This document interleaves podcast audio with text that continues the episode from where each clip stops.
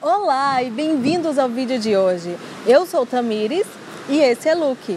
Fazemos parte da Escola de Cães Online do harmoniacomcães.com e hoje iremos falar sobre erros no treinamento. Alguns proprietários de cães, ao tentar adestrar o cãozinho em casa, cometem muitos erros. Erros que interferem fortemente no resultado dos treinamentos. Então, separamos para vocês os cinco erros mais cometidos nos treinamentos de cães.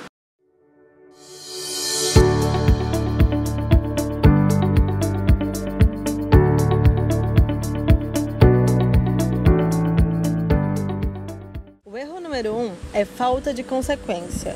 Todos os donos de cães provavelmente já ouviu isso em algum momento, mas realmente é um dos erros mais comuns.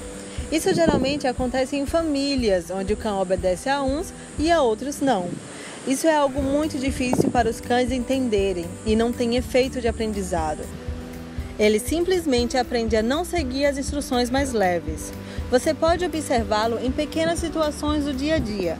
Se você diz ao seu cão para sentar, deitar, ouvir aqui e ele não obedece, certamente você não se importa, porque acha que não é necessário naquele momento. Sim, isso é um erro. É preciso insistir para que o cão execute o sinal e, além disso, também é necessário mantê-lo na posição até que seja liberado novamente. Mas fazer de forma leve, sem consequência, você chama e o cachorro não volta, você fala senta e ele não faz, para você tanto faz, não se importa.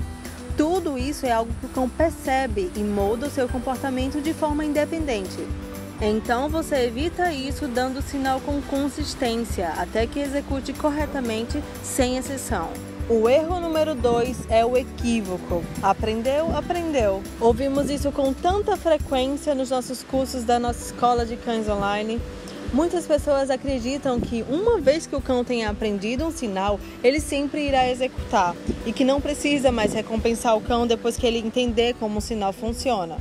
Por exemplo, quando o sinal de retorno de chamada é dado e quando o cachorro retorna para o dono, ele é amarrado imediatamente. É claro, obviamente, isso não é uma recompensa, e sim um castigo na perspectiva do cão. E ele decide qual o momento certo de voltar. O amplificador positivo na forma de uma recompensa está, portanto, ausente. E este é o momento em que o cão pode facilmente esquecer como o sinal funcionava ao longo do tempo. O erro número 3 é a chamada confirmação inconsciente. Existem muitas formas diferentes desse erro. Vou dar apenas alguns exemplos. O cachorro pula em você ou nas visitas e você não quer isso. Se você prestar atenção e analisar a reação das pessoas, verá que o cachorro pula e a pessoa olha para o cachorro, faz carinho com a intenção de tranquilizar. Mas isso confirma positivamente o comportamento do cão e ele repetirá o comportamento. O outro exemplo é que os cães na coleira se comportam de forma descontrolada quando encontram outros cães. Se observarem como a maioria das pessoas se comportam nessa situação, eles tentam de alguma forma acalmar o cachorro, fazendo carinho e diz: "Está tudo bem, não precisa ter medo", sem perguntar o porquê o cachorro se comporta assim. Isso confirma positivamente o comportamento do cão e ele repetirá o comportamento. No momento em que tenta acalmá-lo, está de forma inconsciente dizendo ao cachorrinho para continuar, que é algo positivo. Como havia dito, o cuidado da pessoa, o carinho, a interação, tudo isso o cão sente como uma experiência positiva, como recompensa pelo comportamento mostrado. Agora, sabendo disso, você poderá evitar que o seu cão haja de forma inconsciente com comportamentos que você não quer. O erro número 4 é o contato na guia. Esse é um tópico extremamente importante. Nós vemos repetidamente os cães correndo em direção um ao outro e os donos puxando a guia. Um puxa de um lado, o outro dono puxa do outro, com dificuldades em conter seus cães. E o resultado é as guias entrelaçadas e muito estresse. Um cachorro preso na guia, não importa se é uma guia longa ou uma guia curta, não deve ter contato com outros cães. O fundamento é que, se um cachorro puxar a guia e consegue o que quer, você mesmo estabelece a base para o cão continuar puxando ao ver algo interessante. Além disso, nem todos os cães estão de bom humor e, portanto, a agressão na guia é praticamente treinada. Esta é uma das razões pelas quais dizemos aos nossos clientes: nenhum contato com outros cães na guia. Mas há outras razões pelas quais acreditamos que o contato com outros cães na guia deve ser evitado.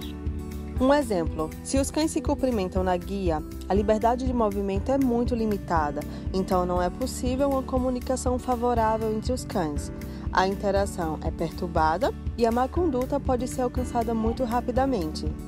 Na guia, eles têm espaço limitado, é algo inevitável forçar para cumprimentar o outro. Então faça movimentos rápidos, traga a atenção deles para você, os cães trabalham muito bem com a linguagem corporal e o movimento, aproveitando os espaços.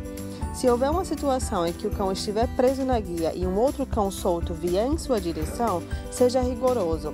Fique na frente dele e mostre claramente a outro cachorro que você não quer isso.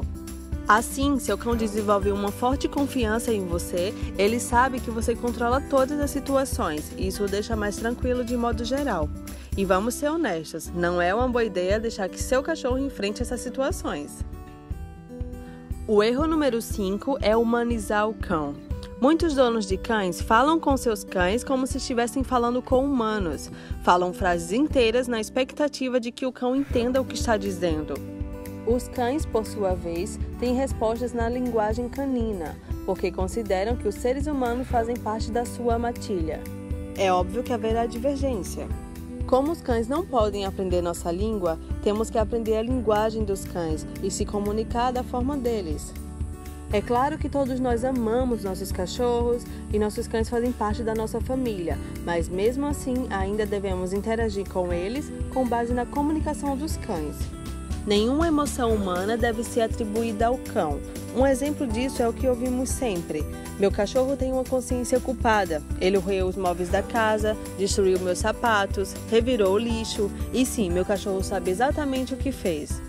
Não, ele não tem consciência culpada. O cachorro não sabe o que fez. Isso é um grande equívoco. O que acontece é o seguinte: se seu cachorro faz algo de errado, você fica chateado, com raiva e o cachorro sente essa emoção. Você muda a linguagem corporal, o tom da sua voz e todas essas coisas o cão reconhece. Então ele se recua demonstrando medo, fazendo movimentos com a língua, se lambendo, quando na verdade isso são sinais calmantes que os cães mostram quando têm um estresse e temem que algo ruim aconteça. É apenas medo da mudança do seu comportamento e não por ter uma consciência culpada. Recomendamos que lide com o seu cão com a comunicação dele, interaja no nível dele. Estude a linguagem corporal dos cães e observe os sinais nas situações de linguagem corporal. A dica é não humanizar o cão e sim entender o idioma dos cães. Isso estabelece a base para uma comunicação funcional e leva a um bom relacionamento entre cães e humanos. E se você gostou do nosso vídeo, se inscreve no canal, clica no gostei, visite o nosso site www.harmoniacomcães.com. Lá tem diversos conteúdos. Nos siga também no Instagram, Harmonia com Cães Escola Online. E isso é só. Então, nos vemos no próximo vídeo. Tchau!